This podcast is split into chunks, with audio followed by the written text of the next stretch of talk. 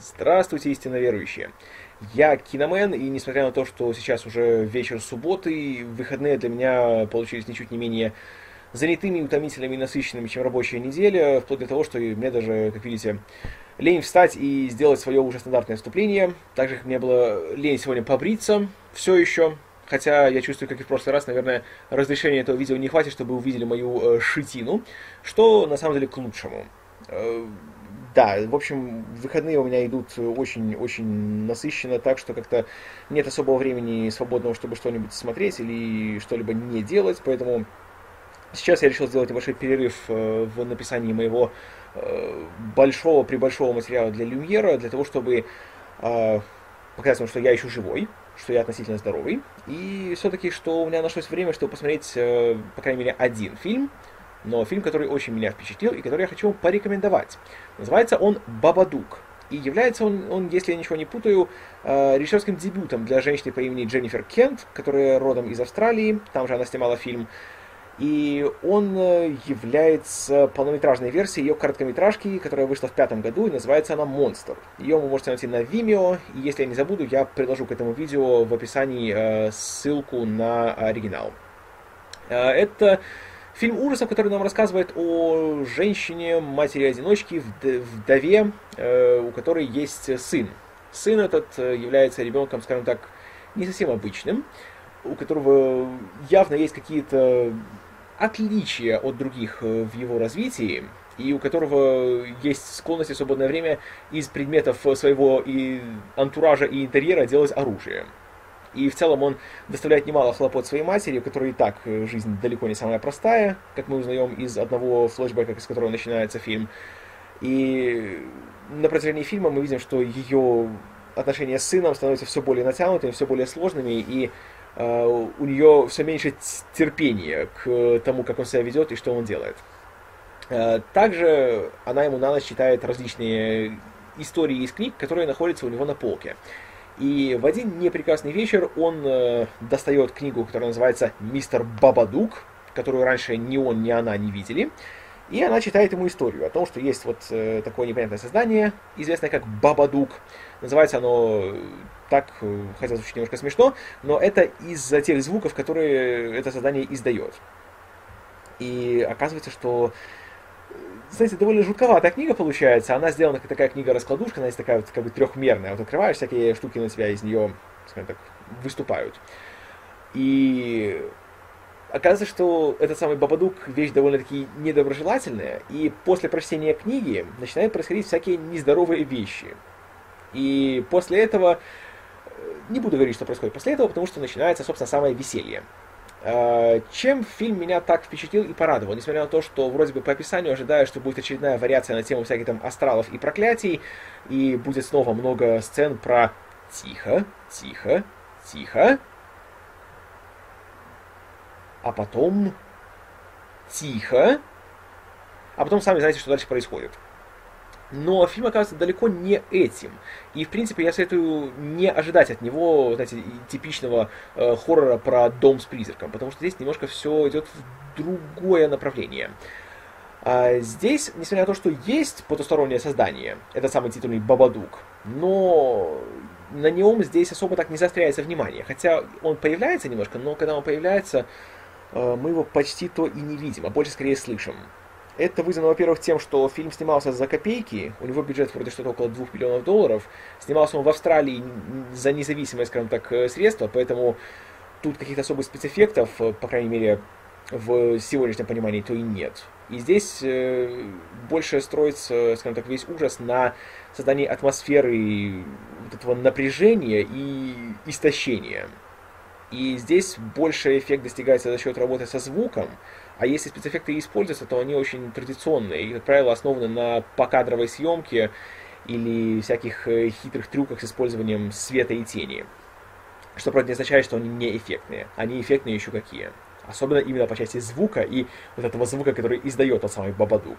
Когда его слышу, то, знаете, был бы мне лет поменьше, я бы, наверное, не уснул потом ночью после просмотра.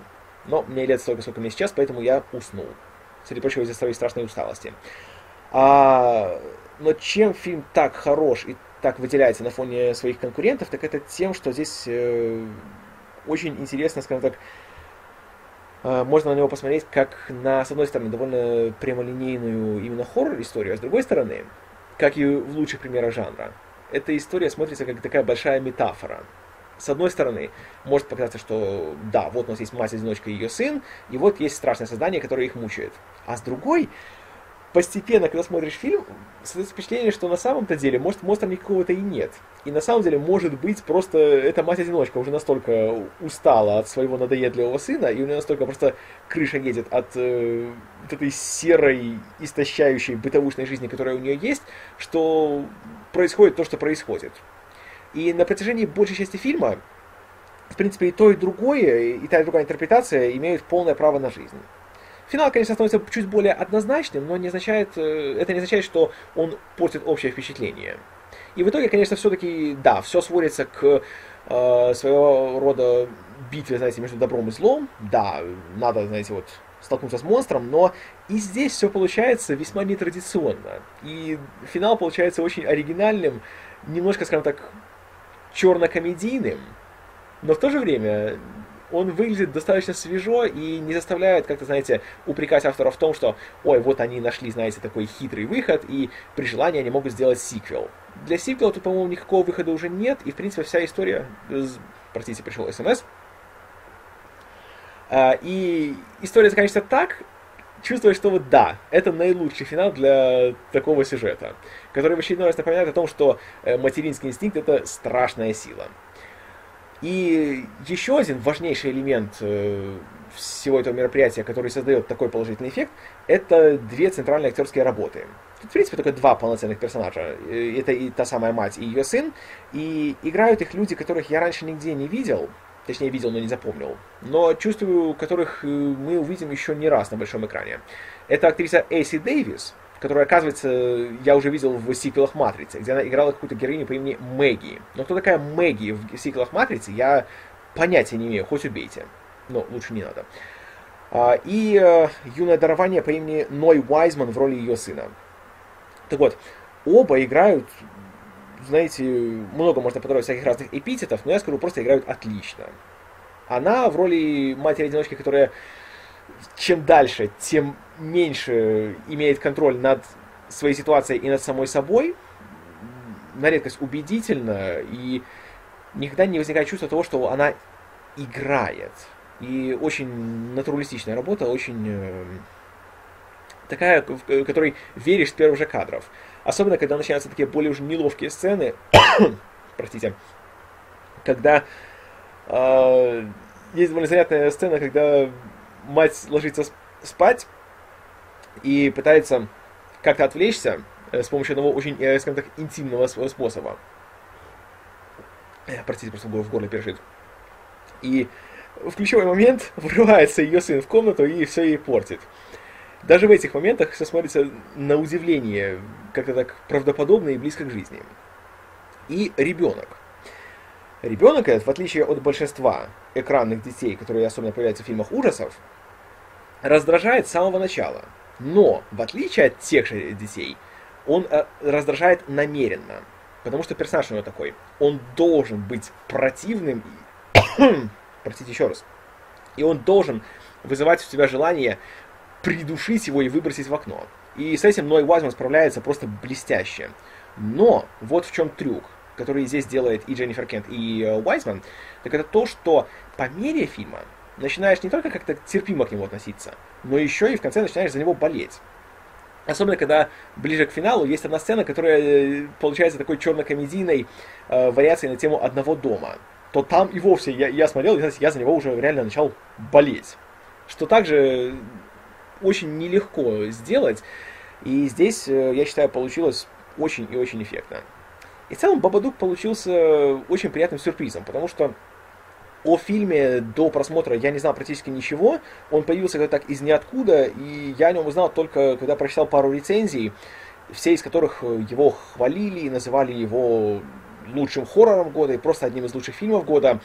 И меня это очень удивило и как-то так почти насторожило. Потому что обычно, когда повсеместно какой-то фильм хвалят, э, зачастую это оказывается не совсем заслуженно, и они, знаете, перехваливают. Но здесь я должен сказать, что я практически солидарен с положительными отзывами, и хотя у меня еще есть несколько пробелов по части фильмов ужасов 2014 года, но я чувствую, что их просмотр будет для меня чисто формальностью, потому что Бабадук это очень серьезный кандидат на титул лучшего хоррора года, и ну, это почти что уже, скажем кандидат, он, который в одном шаге от победы. И это просто один из э, фильмов, которые меня больше всего впечатлили в этом году. Я его очень сильно рекомендую, и если его оценивать, я поставил бы, наверное, баллов так 9 из 10. Очень хороший фильм. Хотя, конечно, я прекрасно понимаю, что давая ему такую высокую оценку, я в каком-то смысле оказываю ему медвежью услугу, потому что сейчас э, кто-нибудь, знаете, увидит это все, почитает еще другие рецензии, подумает, о, это будет так страшно, я сейчас буду смотреть и буду пугаться не надо так делать, потому что если вы будете ожидать, что вас напугают, вас никто не напугает. Вы будете смотреть, и вы весь фильм будете искать лес э, за этими деревьями. Поэтому постарайтесь э, выбросить из головы все, что я вам наговорил сейчас, и все, что вы прочитаете. Просто найдите фильм и посмотрите его. Скажем так, постарайтесь на чистую голову это сделать. Тогда я гарантирую, эффект вам будет. А если же вы ожидаете то, что «Ой, сейчас будет страшно, ой, сейчас будет пугать, ой, сейчас будет это», то, скорее всего, ваши ожидания не оправдаются, и вы будете разочарованы, и будете говорить, что фильм перехвалили. Поэтому я понимаю, что это довольно дурацкое задание, и его не так уж легко выполнить, но постарайтесь. И тогда, я уверен, вы получите от фильма удовольствие, как получил я. Поэтому приятного просмотра, и до следующего раза. Я Киномен, а это конец.